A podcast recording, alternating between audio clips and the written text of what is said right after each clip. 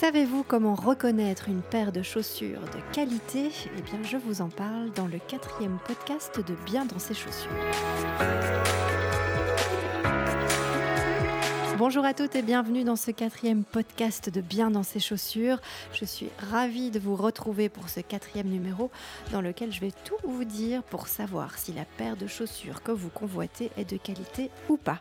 Et j'en profite pour vous remercier chaleureusement de suivre mes podcasts. Je les ai lancés maintenant il y a quelques semaines. Vous êtes de plus en plus nombreux à m'en parler et ça me fait fort plaisir. Alors, à chaque fois, c'est pareil. Nous avons tendance, nous les femmes, à craquer pour n'importe quelle paire de chaussures sans se demander si ce sont des chaussures de qualité et si nous allons pouvoir les porter durant plusieurs saisons. J'ai fait cela pendant des années jusqu'à me rendre compte que j'avais plutôt envie d'acheter autrement, de façon plus raisonnée et plus qualitative. Alors si vous adorez les chaussures mais que vous les connaissez finalement assez mal ou du moins pas suffisamment que pour déceler de façon très objective si une paire va tenir ou non euh, dans le temps, eh bien je vous propose de découvrir avec moi de quoi est faite une chaussure, une bonne chaussure, j'ai envie de dire, les différents éléments qui la composent et qui garantissent une tenue correcte. Et surtout, eh bien, comment décrypter les petites étiquettes que vous trouvez sur la semelle extérieure. Vous voyez ces petites étiquettes. Eh bien, d'ailleurs, moi j'ai une petite question pour vous. À quel âge vous êtes-vous vraiment intéressé à ces petites étiquettes? Eh bien, moi, c'était il n'y a pas si longtemps, à 37 ans. Waouh, c'est plutôt gênant, vous ne trouvez pas? Et on oublie souvent que la chaussure est la pièce de l'habillement qui est la plus sollicitée à l'usage. On la porte du matin au soir. Elle doit donc être confortable, tenir le plus longtemps possible et protéger nos pieds. Quelle pression Alors trêve de bavardage, voici pour commencer les différentes parties d'une chaussure. On va regarder ça ensemble pour un petit peu mieux comprendre ce qui fait la qualité d'une chaussure. Alors, premier euh, élément, la tige. C'est la partie supérieure de la chaussure qui comprend le bout, le bout dur, le contrefort, les quartiers, la doublure. Et eh bien quand vous flashez sur une chaussure, c'est la tige que vous voyez en premier, c'est elle que vous touchez, c'est elle qui vous touche. Elle détient tout le sens esthétique d'une chaussure et pour ma part, eh bien j'adore l'observer et en gros, pour faire simple, la tige est faite de trois parties. Le dessus, la doublure qui est en contact avec euh, vos pieds et les renforts qui se trouvent entre la tige et la doublure. Alors, au niveau de ces renforts, il y en a plusieurs sortes. Il y a les renforts de volume. C'est le bout dur pour conserver la forme de la chaussure à l'avant et protéger vos orteils. Il y a aussi le contrefort pour le maintien du talon et pour éviter le déchaussement quand vous marchez. Il y a ensuite les renforts de matière comme les lacets et ensuite, les renforts mécaniques comme les œillets pour le passage des lacets et pour prévenir l'usure. Alors, une chaussure de qualité est constituée bien sûr de ces renforts qui sont essentiels pour la résistance et le vieillissement des matières. Et puis, sans renfort, pas de confort. Alors, le deuxième élément qui fait euh, une chaussure, c'est euh, la première de montage. Alors, ça a l'air un petit peu technique comme ça, mais c'est assez simple.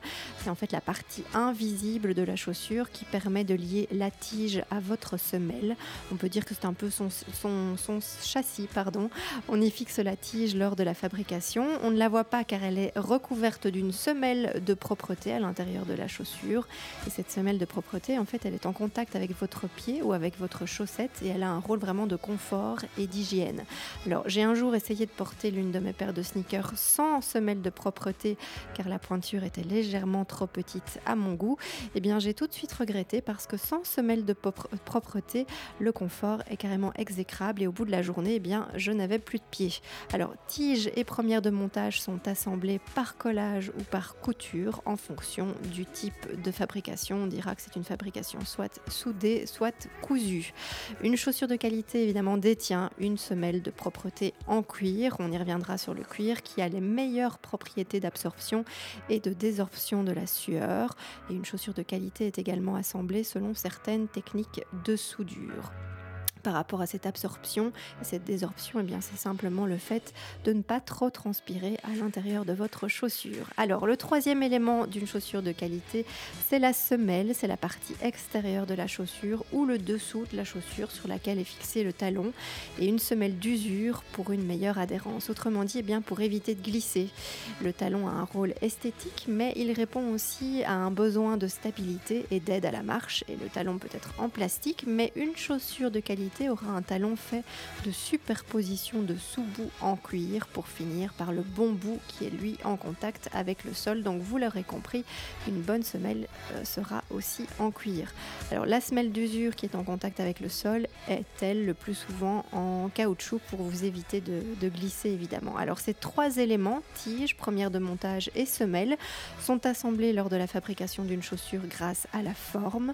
Euh, son volume se rapproche le plus possible de celui euh, de votre pied et répond à l'esthétique d'une bonne chaussure. Alors la femme ayant un pied un peu plus étroit que celui d'un homme, la forme sera évidemment moins large pour une chaussure de femme et la forme elle-même peut être en bois, en plastique ou en métal, cela dépend du processus de, fabrication. Alors saviez-vous que la fabrication d'une chaussure nécessite entre 20 et 180 opérations et entre 20 et 180 minutes? C'est ce qui explique aussi, la différence de qualité et de budget du produit fini euh, que vous trouvez en magasin.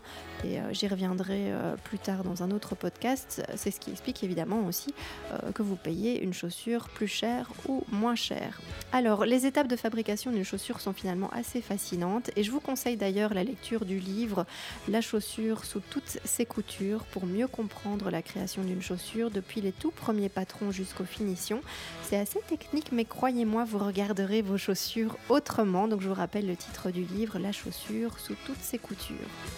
Alors, en termes de qualité, eh bien une chaussure de qualité aura été scrupuleusement contrôlée, évidemment, avant d'être mise dans sa boîte. Défaut de cuir, irrégularité de la surface, creux, grains, rayures, déchirures, différence de coloris, asymétrie, différence de hauteur, mauvaise liaison de la tige et de la semelle, piqûre irrégulière, fil apparent, salissure, accessoires défectueux. Tout y passe pour contrôler si la chaussure est bien faite.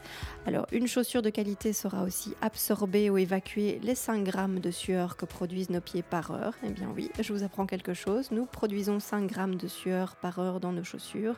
Rien du tel, rien de tel que des semelles qui respirent et du coup qui seront faites de cuir, de velours ou de nubuck parce qu'elles sèchent également plus vite. Et voilà pourquoi il est préférable de ne pas porter une paire de chaussures deux jours de suite, histoire de la laisser respirer pendant au moins euh, 24 heures. Alors une chaussure de qualité sera aussi résister longtemps, résistance au déchirement, au glissement, au frottement, à l'abrasion aussi, au choc pour les talons.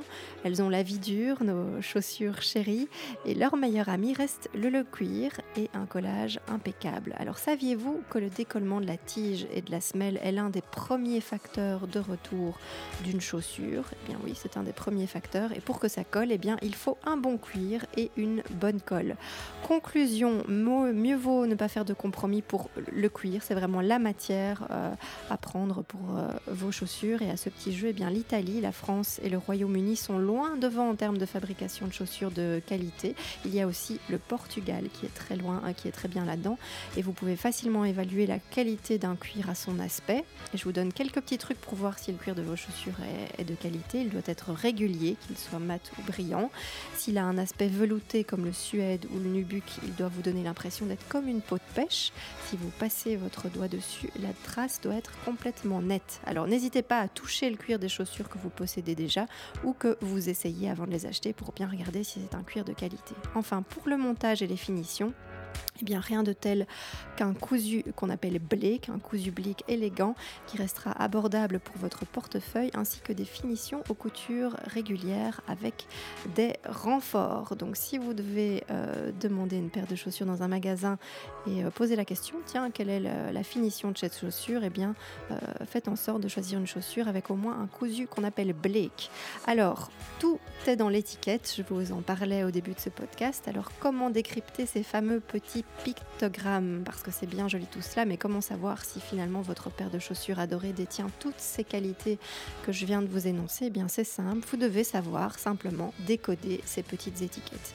On les oublie souvent, celles-là, pire, elles nous ennuient, alors on les décolle, on les arrache dès que l'on est rentré à la maison sans même prendre le temps euh, de les déchiffrer. Alors, moi, j'ai découvert il n'y a pas si longtemps, honte à moi, ce qu'elle voulait dire exactement, croyez-moi ou non, mais j'ai beaucoup râlé en me rendant compte que je les avais sur beaucoup de mes chaussures. Et du coup, ben, impossible de savoir si, si certains de mes souliers sont de qualité ou non. Alors ces étiquettes, sachez-le, sont très réglementées. Il existe en fait deux systèmes. Il y a soit le système du pictogramme, soit le système euh, des indications simplement écrites. Mais le premier est le plus simple car il est compréhensible quelle que soit euh, la langue que vous parlez. Euh, alors cette étiquette est généralement apposée sur le pied droit. On y trouve trois parties en pictogramme, la tige, l'intérieur, ou alors ce qu'on appelle la doublure, et la semelle. Donc on revient aux trois éléments dont je vous ai parlé dans la première partie du podcast. Et pour chaque partie, eh bien, est indiquée la nature du matériau dominant de votre chaussure, donc c'est-à-dire au moins 80% du matériel dominant de votre chaussure. Et vous devez savoir qu'il y a quatre catégories de matière. Il y a le cuir, le cuir enduit, c'est-à-dire un cuir plus un vernis. Il y a le textile, comme le coton, la soie, le nylon. Et il y a la catégorie autre, soit toutes les autres matières. Alors je vous mettrai le lien vers l'article écrit pour que vous puissiez aller voir vraiment de visu euh, ces étiquettes en images. Ce sera beaucoup plus euh, parlant. Et voilà, vous savez tout ou presque sur les éléments d'une chaussure ainsi que sur les critères de qualité à ne pas négliger. Donc maintenant, faites le test. Prenez votre escarpin préféré, votre derby préféré et observez-la sous toutes ses coutures ou même votre botte ou votre bottine. C'est vraiment intéressant. Euh, n'oubliez pas l'étiquette, vous pourriez être surprise dans le bon ou dans le mauvais sens. Je m'en suis rendu compte qu'une paire de chaussures eh bien, que je n'avais pas payé trop cher était faite presque entièrement de cuir. Cela fait toujours plaisir et inversement, certaines marques ne valent pas toujours ce qu'elles coûtent. Du coup, j'ai inspecté personnellement toutes mes paires de chaussures grâce à ces étiquettes, du moins celles que je n'avais pas naïvement décollées avant de m'en compte. Et la plupart du temps, eh bien, le prix est cohérent par rapport aux matériaux utilisés. L'objectif pour vous est donc de trouver le meilleur rapport qualité-prix. Et euh, je vous dirais que je trouve que si une chaussure est majoritairement en cuir, eh bien, il est tout à fait normal d'investir un budget de plus de 100 euros et de monter même jusqu'à 150 ou même 200 euros parce que vous avez une chaussure qui est faite à majorité en cuir, donc dans des matériaux de qualité et qui est bien finie. Ce sera indiqué sur euh, la petite étiquette. Et si une chaussure ne l'est pas, eh bien, ne dépassez jamais la barre des 50 euros grand maximum parce que vous, vous feriez carrément arnaquer. Ça veut dire que cette chaussure n'est pas en cuir et qu'elle n'est pas de qualité alors et vous, avez-vous déjà pris le temps de regarder cette étiquette? N'hésitez pas à me laisser un commentaire avec le résultat de votre petite inspection. Est-ce que vous avez eu des bonnes ou des mauvaises surprises? Alors si vous avez envie de continuer à me suivre, eh bien rendez-vous sur biendansceschaussures.fr pour découvrir mes articles. Chaque semaine, je vous donne des conseils pour être plus stylé grâce à vos chaussures. Vous pouvez aussi me suivre sur Facebook, sur Instagram via le hat bien dans ses chaussures et je vous invite à devenir dès maintenant une membre privilégiée du club bien dans ses chaussures. Je vous offre même un petit cadeau pour fêter cela.